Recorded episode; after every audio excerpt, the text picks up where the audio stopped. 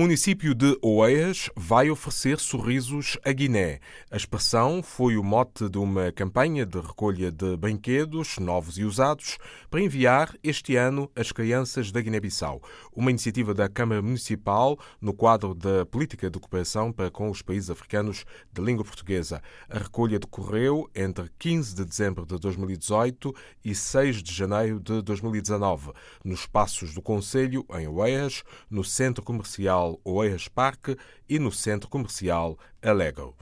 O fenómeno migratório continua a despertar atenções de forma permanente. Numa entrevista à agência Lusa, o diretor-geral da Organização Internacional para as Migrações afirmou que, em Portugal, felizmente existe um consenso político bastante alargado, ao contrário do que acontece em vários países europeus, onde o tema tem sido utilizado por forças populistas no combate político interno. Em Portugal, felizmente, existe um consenso político bastante alargado, de uma política de imigração equilibrada, uma política de imigração que não é usada como um instrumento de combate político interno. Há tantas razões para os portugueses divergirem entre si que eu acho que é um bom sinal que não sintam a necessidade de utilizar essa, essa política como mais um fator de um fator de divisão. É relativamente evidente que essas forças populistas, que têm uma narrativa nacionalista,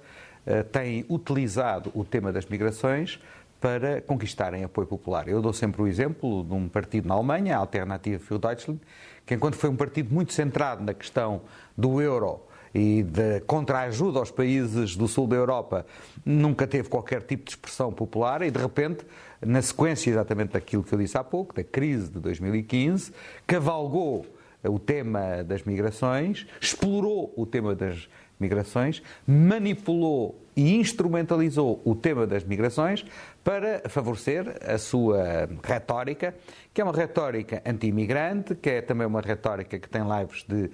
racismo e de, de discriminação com base em características xenófobas, como se viu com o Pacto Global sobre as Migrações das Nações Unidas, foi um tema divisivo da União Europeia. Oito países da União Europeia não subscreveram o Pacto, o Pacto Global e as alterações que estão em curso da legislação sobre asilo e sobre refugiados estão bloqueadas por dificuldades de chegar a um acordo dentro do quadro, dentro do quadro europeu. A única coisa que eu posso esperar é que aquelas forças políticas que têm uma visão equilibrada, realista, proporcionada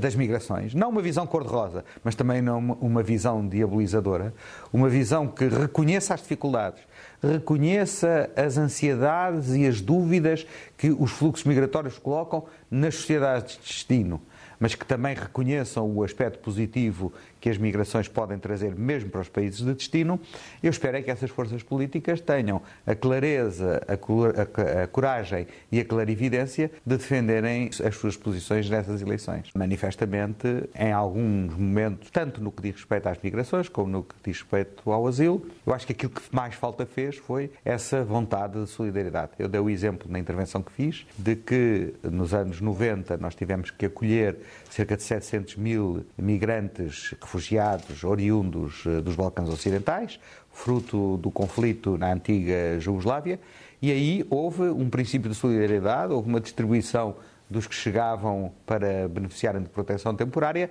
entre os vários Estados-membros da União Europeia. Ora, isso não se verificou em 2015. O português António Vitorino, atual diretor-geral da OIM, Organização Internacional para as Migrações. O cabo-verdiano Dani Silva dá um concerto esta sexta-feira, 11 de janeiro, às 23 horas, no Beleza, ao Cais do Sudé, Lisboa. Recorde-se que o músico natural da cidade da Praia comemorou em 2018 40 anos de carreira com o lançamento do disco Canções da Minha Vida. Nesta atuação, Dani Silva vai interpretar temas clássicos, entre outros mais apreciados. Música